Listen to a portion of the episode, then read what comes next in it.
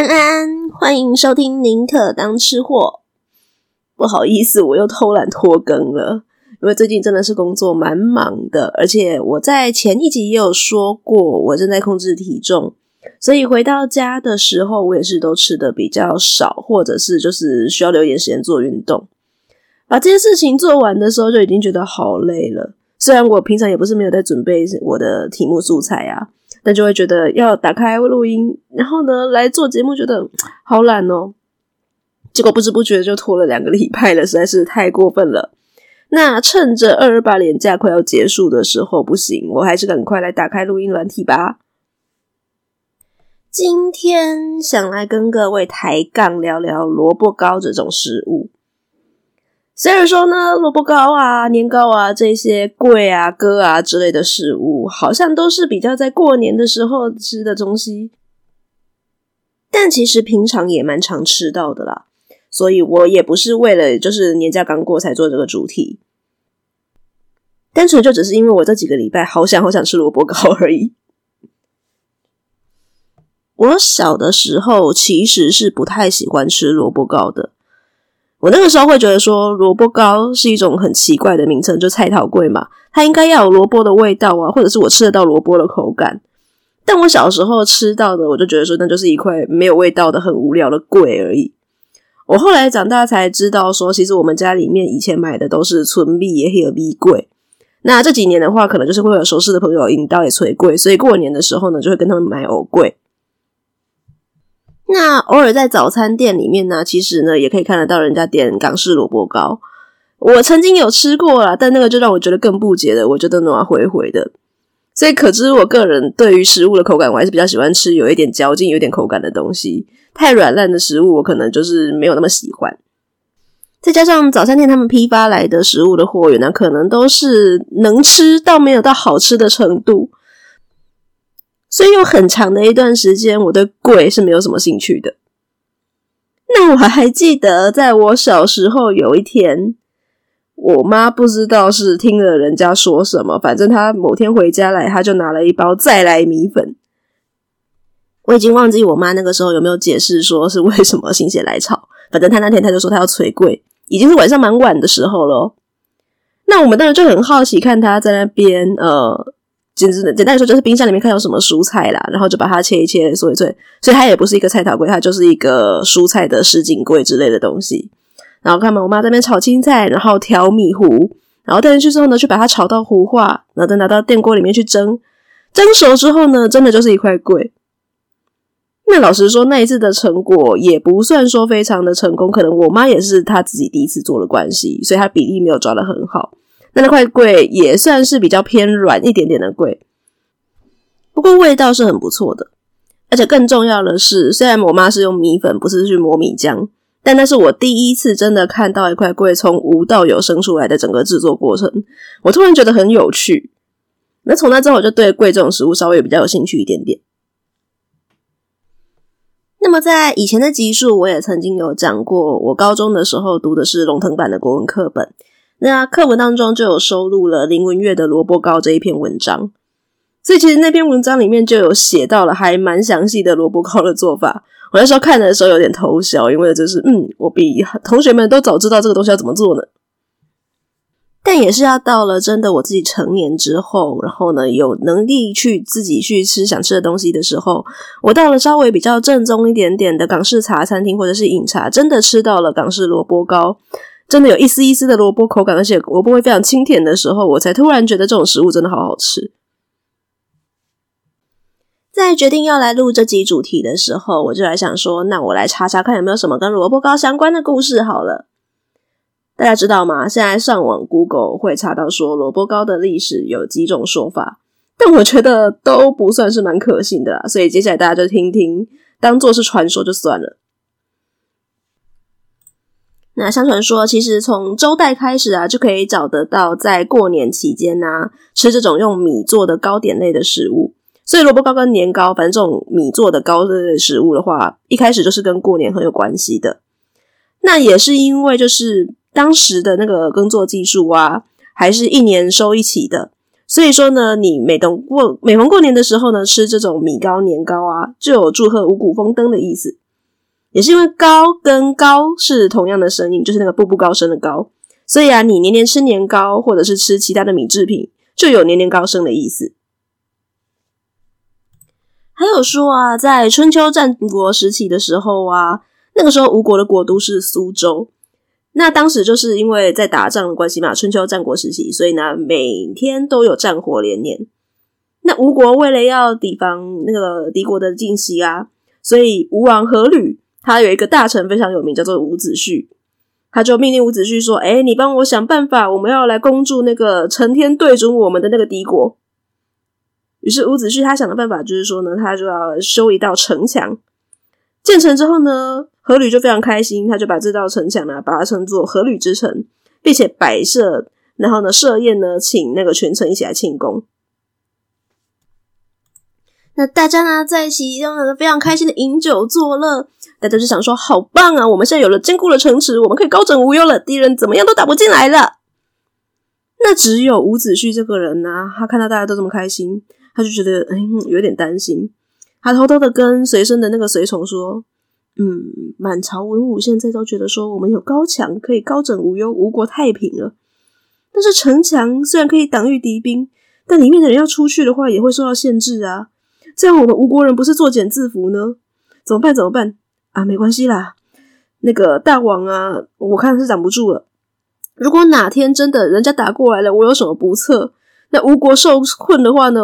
最担心的问题就是没有粮草。那个时候啊，你可以去城门下面呢，去掘地、去挖地，挖个大概三尺左右的时候呢，就会有粮食可以吃了。那随从就想说：“伍子胥，哎，宰相大人，你是不是疯了？怎么可能去挖城池下面的地就会有东西可以吃呢？”他就没有理他。结果过不久，真的阖闾驾崩之后呢，他的儿子夫差继承了王位，听信谗言，就叫伍子胥去自刎。伍子胥挂了之后啊，越王勾践就听到，诶，是个好机会，你们那个有能力的大臣挂了，对不对？所以他就举兵来讨伐吴国，入侵啦，把吴国的城墙团团的围住。那吴军这个时候果然就被困在城池当中，并且呢，找不到粮食可以吃了，眼看就已经要断粮了，然后大家都要饿死了。这个时候，那个随从就突然想起来，诶，伍子胥好像曾经有跟他讲过这句话。他就赶快呢，叫了一帮人来，一起到城墙外面呢去挖地。果然，当挖到城墙上面三尺深的时候呢，就发现说：“哎，原来这个城砖是糯米粉做的。”顿时呢，人民呢都激动万分，对着城墙下跪来拜谢伍子胥，然后并且把那些糯米粉做的砖头啊拿出来，然后呢来蒸了煮了吃。从此以后啊，每年各家户户啊都会用这种糯米粉做成一块块砖头，就是现在年糕的样子来供奉伍子胥。久而久之，就称为年糕啦。大家听完这个故事，觉得怎么样呢？有没有觉得好棒棒呢？我觉得相当的不可信。如果伍子胥真的这么厉害的话，不要忘记了提出修城墙的这个概念的也是他哦。那。如果你已经预测到会有后面这件事情，你可以先准备好粮食。难道你能不能够先想办法提出一个比较好一点的建议给你的王吗？所以这个故事在逻辑上是很奇怪的，听听就好。但还有一个我也觉得很荒谬的说法是说呢，萝卜糕这种食物是在八年抗战时期，就是对日抗战的时候所产生的。这种说法是说呢，因为日本人的入侵的关系呀、啊，造成民不聊生。所以当时的中国人都非常的痛恨日本人，他们呢把日本人叫做萝卜头。那也因为这个样子，当时缺粮嘛，萝卜是小时候少数可以种得出来的食物，所以他们就把萝卜啊，把刨丝啊，又煎又炸的来报我们的血海深仇。那久而久之呢，这种吃萝卜的习俗流传下来之后呢，等到这抗战结束，他们发现加一点米糊啊，蒸成糕状会更好吃，所以就变成了萝卜糕。我觉得这个故事有问题的地方在于啊，我们今天不讲政治哦，但是各位先回想一下你们上过的历史课，只要你在上历史课的时候或者上地理课的时候没有打瞌睡过，那么应该就会知道说呢，在抗战时期，国民政府采取的是一种以空间换取时间的策略，也就是说，当日本人入侵之后呢，国民政府他们其实用很快的速度去退到比较偏西边的地区，什么云南、贵州、四川那种地方，重庆之类的。所以，假如说呢，萝卜糕是一种为了宣泄抗战情绪所产生的饮食，我当然不能说呢，并没有呃太多的南部的人在吃嘛，因为现在比较多的都是偏南方这一些的人，包括我们台湾也都是偏南方的地方在吃萝卜糕。但是，假如说这个说法是正确的，那么现在就是比较偏西边区域的那一些地区的人，应该也都会吃萝卜糕，吃得很开心。但显然并没有啊。故事听听是可以啦，可是我希望每一个人都可以培养自己独立思考的能力。所以实际上比较常在吃萝卜糕啊、年糕这种米制品的地区的话，就是我刚刚所说的偏南方的地区，像是福建、广东、台湾，甚至东南亚很多的一些潮汕地区的移民啊，很多的华人移民过去那边，所以东南亚也有蛮多人在吃萝卜糕的。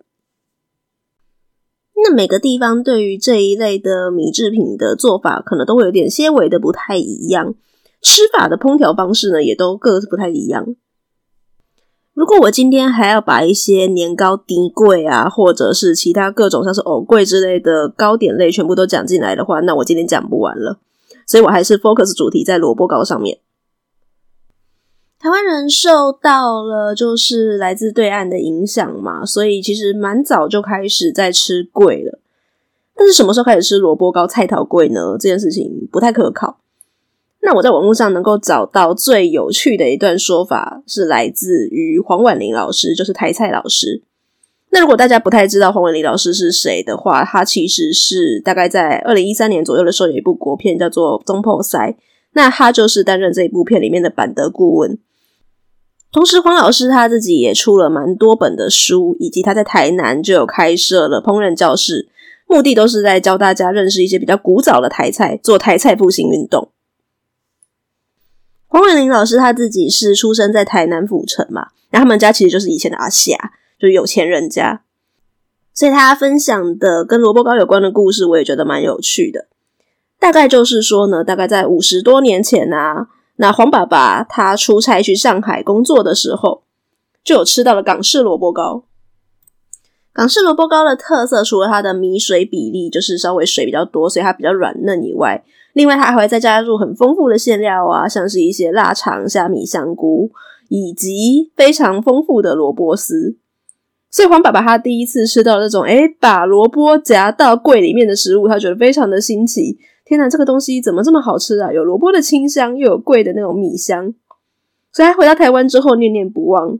他就派多朋友说：“诶，我们来做做看那个萝卜糕吧。”大家猜猜看，这一段事情造成什么样的影响呢？好，一般如果以我吃货的角度，一定会想说，把好吃的食物带进台湾来，大家一定会觉得好棒啊，好厉害啊。结果不是，我刚刚不是说皇家是大户人家吗？所以，只要你是个喝雅郎的话呢，你的吃食用度都会跟就是平民不太一样。那吃的东西当然就是什么食材比较高贵，你就拼命的加嘛。因为我有钱，我才吃得起这些东西啊。这也是为什么会有很多人说台湾的食物跟其他地区比起来比较偏甜的关系。因为糖在当时就是好野人吃得起的东西。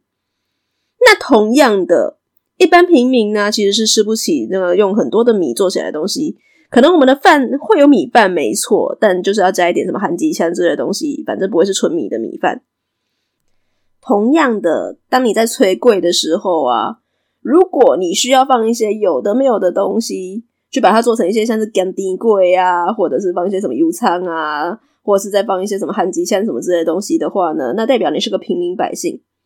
但如果你是个好野人的话呢，你就是要吃纯米的等贵的安那米粿。这表示你好棒棒，你是个有钱人。所以皇家去了一趟香港之后回来，居然吵着说要吃那个萝卜糕，居然要吃菜头粿。那家族的其他旁支就会开始窃窃私语啊！听讲因兜要食迄粿爱掺菜头呢，啊，因兜是不是出代志啊？哎哟，可怜哦！所以一时之间，那黄家在家族里面就有点抬不起头来。那黄老师就说，当时自己就认识到了这件事情有多么的影响严重，所以即使他自己小时候其实是比较喜欢吃那种有加一些油葱啊、巴色那种的干桂，可他也不敢讲，只有在金伯带他们去乡下玩的时候，可以偶尔偷吃一点点。也是一直到了后来，大概在民国六零年代左右的时候啊，越来越多的广式餐厅开张，所以那个时候台湾人才比较接受港式萝卜糕这种吃法。那慢慢的，现在就是这种有限的粿已经变成主流了。因为我有去稍微查了一下资料，大概在六零年代开始流行这种港式餐厅的说法，其实我觉得算是蛮可信的。有趣的是，在找这些资料的时候，我又翻到了另一个我觉得很有意思的故事。这个故事是来自于瞿欣颖，那他曾经有担任过媒体作者，现在也是一个作家。那如果是有读过瞿欣颖的一些文章，或者是读过他一些书的人啊，其实多少可以知道说，瞿欣颖他长大的原生家庭并不是什么太快乐的回忆。有蛮多篇文章，其实都在写说他跟爸爸之间呢、有一些比较矛盾的冲突啊，然后以及他后来他觉得选择离开家庭当个逃家的小孩，而相对他的弟弟就选择留在家里面当一个守护家里面的小孩。这部分各位如果就是自己有兴趣的话，可以去多搜寻一下徐新颖的文章。那他曾经在某一篇专栏文里面就有写过说，诶，其实也不是完全都那么糟啦。那小时候啊，如果他那爸爸妈妈不发脾气，偶尔不吵架的时候，他跟弟弟还算是有享过一些福哦。那在小区新颖的心目中，他记得最那个片最印象深刻的片段，就是每次当爸爸从台北回来的时候啊，他偶尔就会把他跟弟弟他们两个人盛装打扮，就带他们去新竹的华阳歌厅。那个时候啊，爸爸妈妈就会点歌来听，然后还会那个请那个小姐弟们吃港点。所以啊，他就记得说呢，那时候会点一些很奇花的港点，像什么凤爪、烧麦、萝卜糕，而且弟弟最喜欢吃芝麻球了，所以一定要点弟弟最爱的芝麻球。那回忆起来那些夜晚啊，想象起来都很像是撒了金粉，一切都好高级。长大之后，瞿欣颖才明白说，其实萝卜糕是一种平凡无奇的食物，是吃饮茶的时候垫肚子用的。你不会把它拿来当主食，就主要的那个主角来吃。那当他在大学毕业离开家之后啊，有一阵子为了要写作，所以他把好好的文案工作把它辞掉了，每天窝在家里面想要认真写东西，但是什么屁都没有写出来。那因为太穷了，也买不起什么很好的食材，所以可能常常就是午餐啊吃吐司配番茄蛋花汤。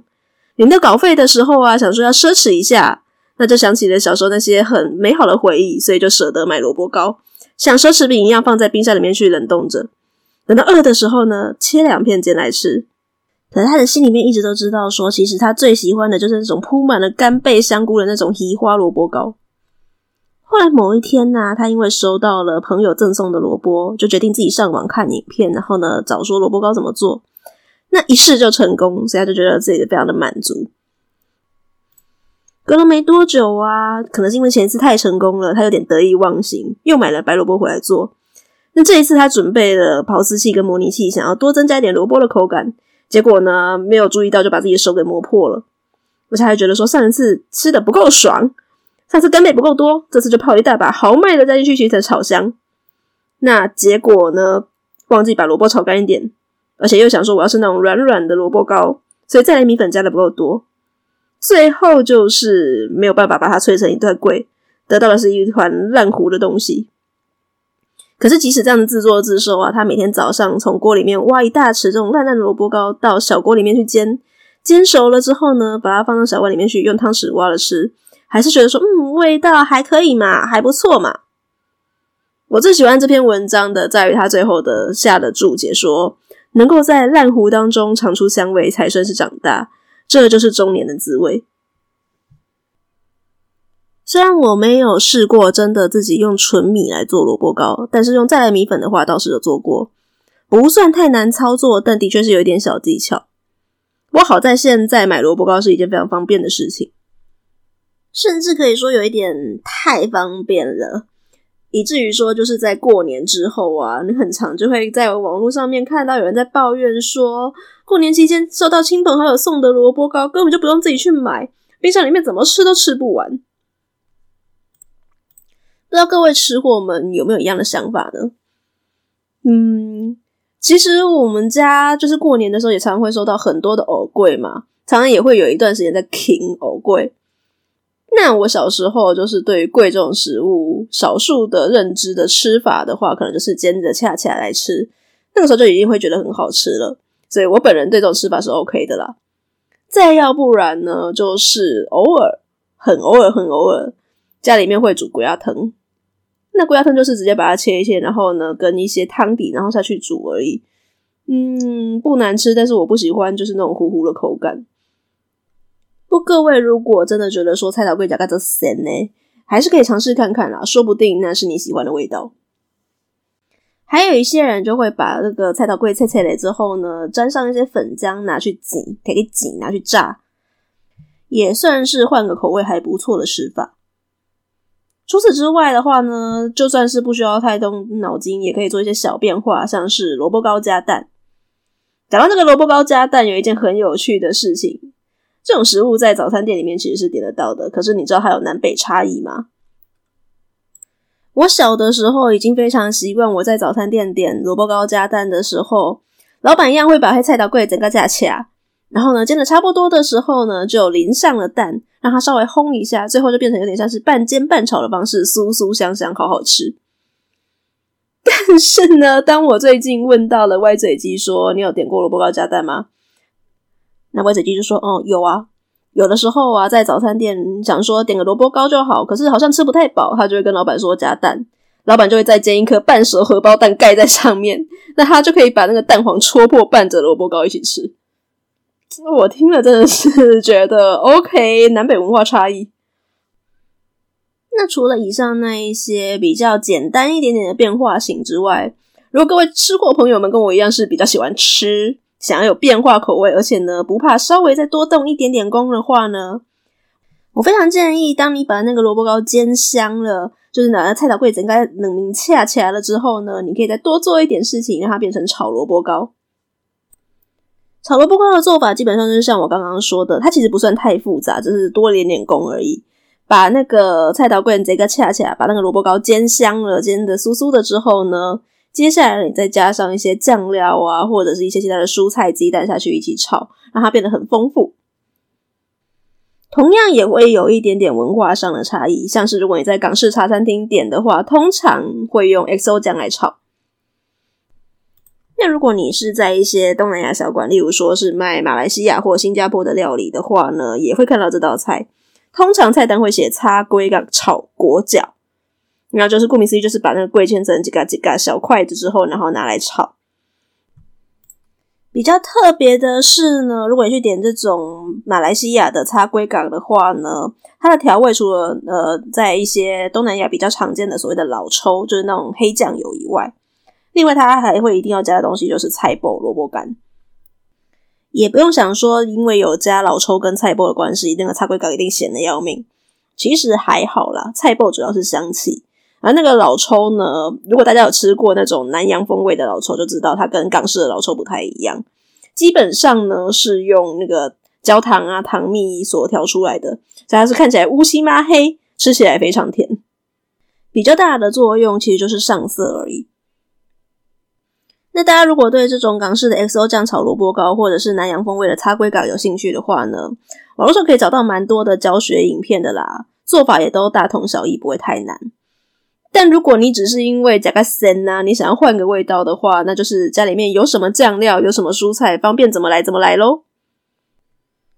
就像我前两天本来只是因为我太想吃萝卜糕，所以去买了。本来只是想要普通的煎了吃而已，结果就在我一边切萝卜糕，一边跟歪嘴鸡闲聊萝卜糕的吃法的时候，我才知道他真的都没有吃过炒的萝卜糕呢。一瞬间我就决定说：好，我手边有一些蔬菜，我们就来做炒的版本。那这个做法其实也就是看手边有什么酱料就做什么嘛，所以我把那个萝卜糕煎的恰恰了之后呢，再同时先把它移出锅外，然后呢把辣酱跟素蚝油把它炒香了之后呢，再把那个豆芽菜下去稍微炒一下，然后萝卜糕呢跟鸡蛋也都一起炒熟，很快就上桌了。过程当中完全没有试味道，所以呢，当我一吃的时候，我真的觉得。我真是个天才呀、啊！这个味道真的调得刚刚好。好了，我笑得跟神经病一样。总之，这道炒萝卜糕满足了我想要吃一点碳水化合物的愿望，而且还有大量的蔬菜，就让我这一餐吃的蛮开心的。唯一可惜的地方就在于我居然忘记拍照，所以这一集没有美食 bonus 的照片可以放了，大家要见谅哦。因为我在挑选美食 bonus 的照片的时候，其实是蛮注意版权这一块的。照片如果不是已经有曝光过在新闻媒体上面的，可以拿来转载的话呢，那我选择照片或插画，要么就是免费图库，要么就是注明可商用的。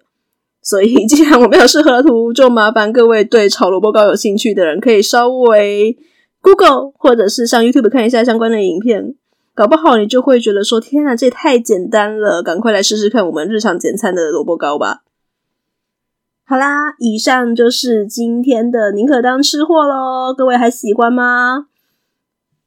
或者是你有什么更好吃的萝卜糕的吃法可以分享给大家呢？不要忘记那个在 Apple Podcast 或者是 Spotify 评分、订阅、留言。或者是你没有以上这两个播放平台，你还是想要跟我分享说萝卜糕有多好吃，或者是你有什么推荐的私房做法，可以到 Facebook 或 IG 你可当吃货来找我玩哦。我们下次见，拜拜。